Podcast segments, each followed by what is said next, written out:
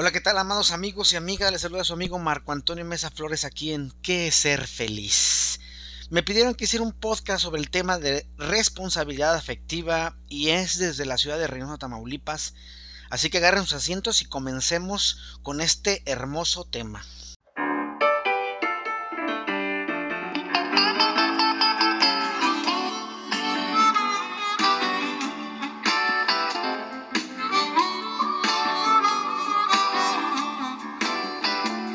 Tema tan sabroso. Responsabilidad afectiva.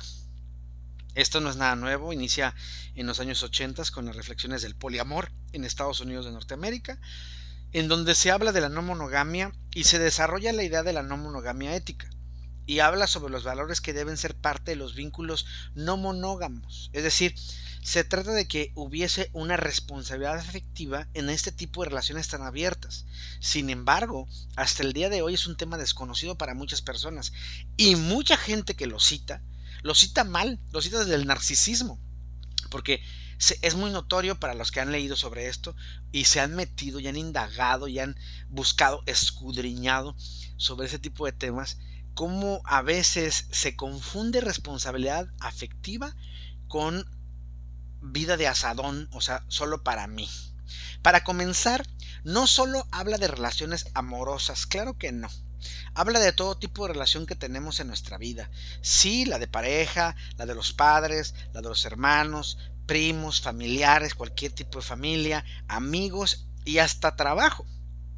Y define el consenso, cuidado, diálogo y comunicación sobre las emociones que se llevan en esas relaciones. ¿Sí?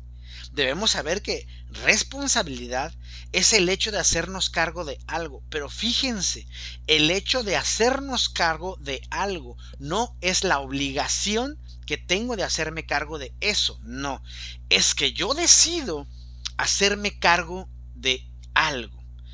En lo emocional o lo afectivo es la consecuencia, ya sea positiva o negativa, si queremos verlo así, debido a que pues lo negativo y positivo es muy variable y cada quien tiene sus propias visiones de negativo y positivo, de cómo nos relacionamos con los demás, sabiendo que nuestras acciones tienen un impacto sobre el otro o sobre la otra. Sin embargo, mal interpretado, puede ser usado por personas narcisistas que pueden creer, hacerte creer que responsabilidad afectiva es que tú hagas lo que ellos o ellas te pidan. Y si no lo haces, entonces no estás siendo responsable afectivamente. Ahora, no tiene nada que ver con el amor romántico, al contrario, la responsabilidad afectiva no tiene puntos comparativos con el amor romántico, así como tampoco con la monogamia, debido a que el amor romántico habla de dependencia, prácticas de control, violencias de todo tipo, juego de roles obligados, entre otras cosas perversas, mientras que la responsabilidad afectiva plantea el cuidado de los demás en la medida que sea posible. Es decir, cualquier acto que yo hago tiene consecuencias y uno debe hacerse cargo de esas eh, consecuencias. Sin embargo, otra vez, vuelvo a señalar y puntualizo, debemos tener cuidado con lo que planteamos el hecho de que yo haga X o Y acción, y claro, sé que esta tendrá, van a tener consecuencias, no quiere decir que debo hacer aquello que no quiero, simplemente porque al otro no le gusta. Es lo que ya mencionábamos sobre el narcisista. No, en las relaciones afectivas, el otro, la otra, no puede, no puedo ponerlo yo, obligarlo yo a que yo, a que él me vea como si yo fuera su centro de atención. No es así. Algunos puntos importantes que podemos ver cuando se trata de responsabilidad afectiva son 1. Tus emociones son tuyas y de nadie más. Hay que hacernos responsables de ellas. Pensar que el otro o la otra son responsables de lo que yo siento y por qué siento así nos hace inmaduros y lógicamente irresponsables afectivamente culpar al otro porque yo me siento eh, de X o Y manera, simple y llanamente porque mi capricho no fue cumplido, eso me hace irresponsable efectivamente. Número dos, no supongas. Suponer puede traerte dolores de cabeza muy fuertes. Pregunta. Siempre es mejor preguntar. sin señalar, sin acusar y sobre todo sin suponer. Aunque los demás te digan, mira, pensó esto por ti o hizo esto por ti, no supongas, pregunta. Si la respuesta no te gusta del otro o de la otra, entonces, discúlpame, estás denigrando lo que te está diciendo y tú eres la que no está haciendo o el que no está siendo responsable efectivamente. Hay que plantear acuerdos. Ese es el número 3. Plantear acuerdos. Los acuerdos pueden ayudar mucho cuando se trata de relaciones afectivas. Y sí, cuando se plantean acuerdos, debe haber muchas charlas muy, pero muy pesadas, muy incómodas, porque a veces lo que no te gusta a ti, me gusta a mí, y lo que me gusta a mí, no te gusta a ti. Y entonces tenemos que llegar a plantear acuerdos en donde los dos ganemos. Y número cuatro, ser empático. Es decir, ponernos en el lugar del otro sin pisotearnos y sobre todo sin señalarnos. Porque a veces hacemos eso. A veces pensamos que ser empático es señalarme porque a pesar de que quiero ser empático, no entiendo lo que está pasando. La empatía no solo tiene que ver con ponerme en el lugar del otro, sino también eh, no criticar mis posturas porque al ponerme en el lugar del otro no quiere decir que esté de acuerdo con lo que está pasando o lo que esté diciendo el otro. Eso no es empatía. ¿Ok? Leí un meme de Facebook que decía lo siguiente, cualquier vínculo, amistad, pareja, familia, etc., requiere responsabilidad afectiva. No te puedes esconder en un yo soy así y tienes que aceptarme. Porque si eres consciente de que estás haciendo sentir mal a alguien y no cambias, entonces eres una persona de mierda. Esa visión de la responsabilidad afectiva no es del todo cierta. Déjenles platico algo. Hace tiempo viví una experiencia en donde la otra persona decía que yo era, yo era irresponsable afectivamente porque no quería darle ni mi tiempo ni mi espacio y ella quería obligarme a que yo le diera mi tiempo y mi espacio al tronar de sus dedos. Al no hacerlo, ella decía que yo no era responsable efectivamente. Claro que yo no caí ni caía en este juego macabro, que podía durar horas de textos violentos, insultos y hasta golpes de la persona esta, simplemente porque yo no aceptaba que mi tiempo y mi espacio fuera usado bajo el beneficio de ella al grado de la invasión y el terror de saber que posiblemente iría donde yo estuviera, a pesar de que yo le había dicho que no podía o no quería verla. La responsabilidad afectiva no tiene nada que ver con el berrinche del otro, ni con las necesidades mezquinas del, otro. Escuchaba también la idea de algunos terapeutas que decían, es tu culpa que me den celos. No mamen, o sea, yo debo de dejar de ser como soy, o de vestirme como me gusta, o de hacer lo que me gusta, simple y llanamente porque a ti no te gusta, porque a ti te causa malestar, porque te dan celos que otro u otra me vean, me desnuden y me digan cosas. es una idea atroz de colonización al otro, a la otra. La responsabilidad afectiva es algo más profundo. Si el celotípico tiene celos, es pedo de él. Y, se da mucho más en hombres que en mujeres, pero también sean mujeres. Mujeres que les exigen a sus, a sus eh, varones cómo vestirse, amistades que les dicen con quién juntarse y con quién no, padres que hacen exactamente lo mismo. Y sí, pueden decir, es que son mala compañía para ti.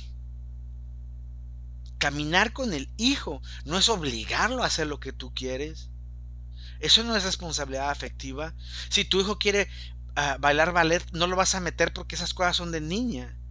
Eso no es responsabilidad afectiva. Es denigrar lo que siente. No.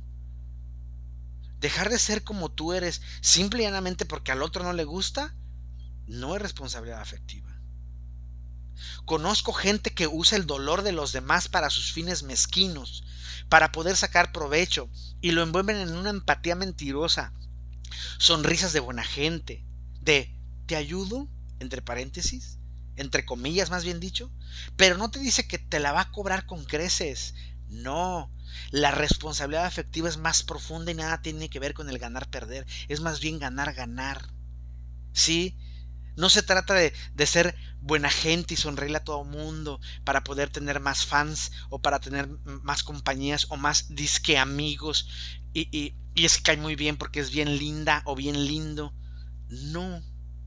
¿Por qué? Porque a lo mejor eso es una pantalla, una máscara y más en estos días en donde las redes sociales nos enseñan que hay muchísima hipocresía dentro de ellas. En mi libro El diario de un desahuciado, digo a Eric, que es el protagonista, te voy a contar un cuento, Eric, que empieza así. Había una vez una princesa que quería elegir un novio que fuera digno de ella, y entonces puso una condición. Elegiría entre todos aquellos que fueran capaces de estar 365 días al lado del muro del palacio sin pararse y sin separarse ni un solo día del muro. Este reto iba a empezar el primero de enero. Así que se presentaron miles de príncipes con la idea de me debo casar con esa princesa. También gente del pueblo se presentó, claro que sí. Algunos extranjeros que no eran príncipes llegaron y se sentaron en ese, en ese muro. Pero como era de suponer, el primer frío la mitad se fue. Cuando comenzaron los calores, se fue la mitad de los que había quedado de aquella mitad. Cuando comenzó a escasear la comida, la mitad de la mitad, de la mitad que se había ido, se fue. Finalmente, a un mes de terminar la prueba, solo quedaba un joven. Todos los demás se habían marchado. Estaban cansados, aburridos, con fríos y hasta hambrientos. Pensaban que ningún amor valía la pena. Tanto no. Solo aquel joven que había adorado a la princesa desde que la conoció estaba ahí, anclado a ese muro, esperando pacientemente que fueran los 365 días. La princesa viendo cómo los demás se fueron marchando y al quedar solo 30 días para cumplir el plazo, se quedó viendo al joven y pensaba posiblemente él me quiera de verdad. Recordaba que lo había visto en octubre, había pasado a un lado de él en noviembre y en diciembre, disfrazada de campesina, y le había dejado un poco de pan, agua y vino. Lo vio con los ojos y se dio cuenta que su mirada era sincera. Le dijo al rey, papá, Creo que al fin tendré, tendrás un casamiento en el palacio. Creo que he encontrado a un hombre que en verdad me quiera. O me quiere. El rey se puso contento y comenzó a preparar todo lo que habría que tener para dar una gran fiesta. Por fin la princesa se casaría. Y lo hizo saber por medio de la guardia del palacio del joven que el primero de enero, cuando se acabara la prueba, lo esperaría en el palacio para hablar con él. Todo estaba armado. El palacio estaba de fiesta. El pueblo estaba contentísimo. La princesa se iba a casar. Encontró príncipe. Todo el mundo estaba ansioso porque llegara el primero de enero. Ya era el 31 de diciembre la noche. Después de haber pasado 364 días, el joven el joven casi cumplía el reto, pero se levantó del muro y se fue. Todos estaban desconcertados y se preguntaron, ¿qué pasó? ¿Por qué no habría terminado la prueba? Estaba a unas horas de ser el marido de la princesa, el joven. ¿No pudo quedarse a cumplir? El joven fue a su casa, fue directo a, ver a sus padres y los padres le dijeron, hijo, ¿Querías tanto a la princesa? ¿Estuviste en ese muro 364 días y el último día te fuiste? ¿Qué pasó? ¿No pudiste aguantar un día más? El príncipe contestó, ¿saben qué? Me enteré que me había visto. Me enteré que me había elegido. Es más, me enteré que le había dicho al rey que yo era la persona con la que ella se casaría. Y a pesar de eso, no fue capaz de evitarme una sola noche de dolor pudiendo hacerlo, no pudo evitarme una sola noche de sufrimiento. Esperé todo este tiempo y no pudo demostrar un poco de bondad y consideración.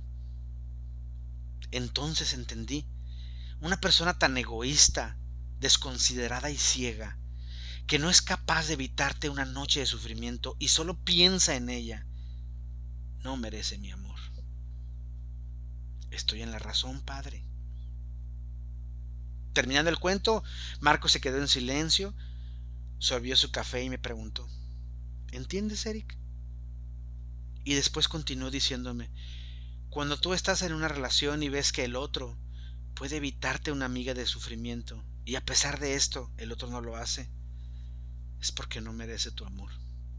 Y continuó, cuando damos lo mejor de nosotros mismos a otras personas, cuando decidimos compartir nuestra vida con otro u otra, cuando abrimos nuestro corazón, pensamiento y sentimiento, cuando desnudamos el alma a tal grado que no hay rincón en donde no se vea, cuando perdemos la vergüenza, cuando las cosas ocultas son liberadas con nuestros miedos, torpezas, tristezas, y las ponemos al pie, a los pies del ser amado.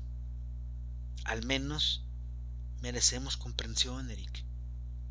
Que no se menosprecie e ignore o desconozca fríamente el amor que nosotros hemos entregado, que hemos regalado a pesar de todos los dolores que nos pueda causar. Y que el ser amado no haga nada, solo nos ignore, nos menosprecie, nos lastime, entonces, amado Eric, no vale la pena seguir. Eso es precisamente la responsabilidad afectiva, no denigrar los sentimientos, emociones y decisiones de los demás, sino entenderlas, abrazarlas, empatizar con el otro o con la otra a pesar de no estar de acuerdo.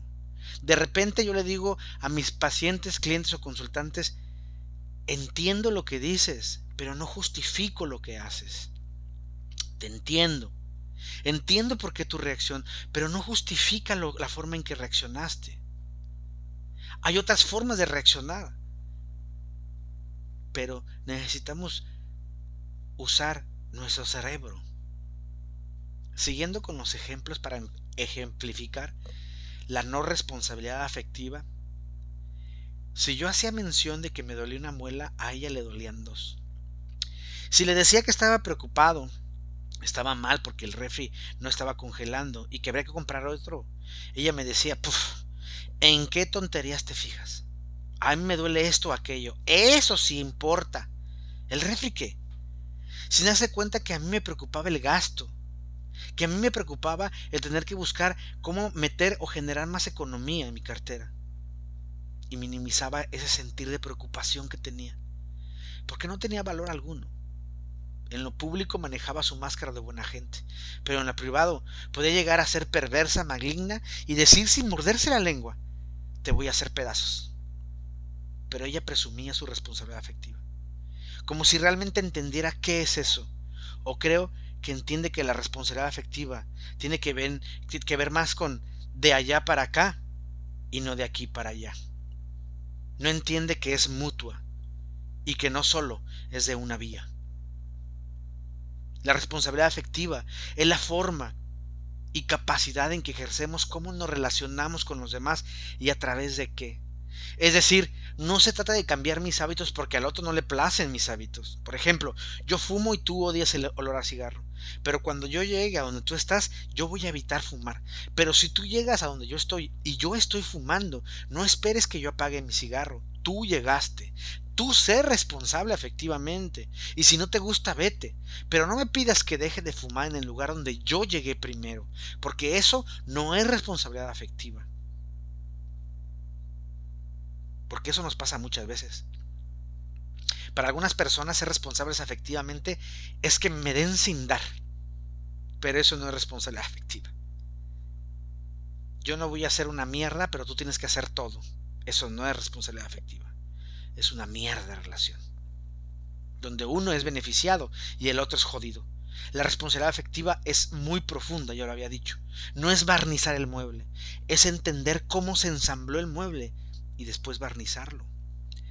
Hace poco en un post de, de, Facebook Alguien me dijo que no entendía la responsabilidad afectiva por estar en contra de lo que hizo Will Smith en, los premios Oscars, a lo cual yo me reí porque obviamente no sabía que era la responsabilidad afectiva, pero sí había escuchado de ese término y pensó que se le haría chido ponerlo, me imagino. Yo dije que Will Smith no había sido responsable. Digo, no había respondido a la, a la ofensa del comediante Will Smith, sino a su hombría, su machismo. Porque si en realidad él hubiese respondido a la ofensa del comediante, si él hubiese sido empático con lo que estaba pasando en ese instante, en ese momento, no se hubiera reído primero. Y después, mucho después de ver la cara, el rostro y la incomodidad de Yada, su esposa, hubiese reaccionado en la forma en que lo hizo. Eso fue lo que yo dije. Claro que como no pensé como el grueso de la manada, hubo muchos señalamientos, como dijera Gandhi. La verdad es la verdad, aunque sea de una sola persona. Los demás pueden estar equivocados, porque la responsabilidad afectiva se da desde el inicio, desde el momento, no después de ver la incomodidad, no después de haber hecho el daño o el dolor del otro, ya que se ha ejercido el daño para qué. La idea es no ejercerlo, la idea es que no llegue, no que se lastime, la idea es evitar ese tipo de daño. Ok, después puedes decir, bueno, sí fui responsable efectivamente. Claro, después de que te reíste del chiste, después de que te mofaste de lo que estaba diciendo el tipo este. Pero no hubiese pasado nada si, ya, si Yada no hubiese puesto su cara de incomodidad. Si ella se hubiera reído, a lo mejor tú hubieras seguido riéndote. Porque es, es eso. Nosotros somos perversos, nos reímos de los demás. Siempre y cuando los demás no sean nada cercano mío. Pero nos reímos, somos crueles. Contamos chistes crueles. La responsabilidad afectiva no es cambia tu, forma de ser. Eso no es ser afectivamente responsable. Con el otro, con la otra. Pedirle a alguien que cambie su forma de ser es colonizarlo. Porque la responsabilidad afectiva se da, no se pide. Se entrega, no se exige es la manifestación de estar desnudos completamente, sabiendo que el otro, la otra, tiene la capacidad de hacerme pedazos y teniendo la fe en que no lo hará porque me ama. Saber que lo siento, que lo que siento, perdón, pienso, me emociona, he respetado y aún y que sea la cosa más estúpida del planeta Tierra, es respetado por el otro, no es juzgado, mucho menos criticado y para nada pisoteado. Es saber que tengo el derecho y el honor de pensar como me venga en gana y no por eso ser idiota, pendejo, no entiendes lo que digo, no sabes, etc. Lo rico de esta responsabilidad afectiva es que, a pesar de tu pensar que pueda ser lo más estúpido de la tierra, no tengo la obligación de aceptarlo. Sí de entenderlo, sí de respetarlo, pero no de aceptarlo, y creer que eso es lo que yo debo creer en mí, o vivir en mí. No. Yo puedo entender que tú quieras que esté contigo ahora, pero tú no puedes obligarme a que yo lo esté. Te amo. Estaré contigo unas horas y después haré lo que quiera hacer yo. Si no te gusta, no te parece, tú eres la que no está siendo responsable efectivamente. Tú eres el que no está siendo responsable efectivamente pues yo bien no podía darte ni un nanosegundo en mi tiempo. Sin embargo, te estoy dando horas para compartir mi día. Pero si mis horas no son más que basura o sobras de tiempo, entonces no te comparto nada, porque no sabes ser responsable efectivamente. Pero quieres a, a mí, me quieres obligar a hacerlo. Y eso, eso no es responsabilidad afectiva. Responsabilidad afectiva es que yo me haga responsable de aquellas cosas que pueden hacerte daño y las evite, pero no me obliguen a hacerlo.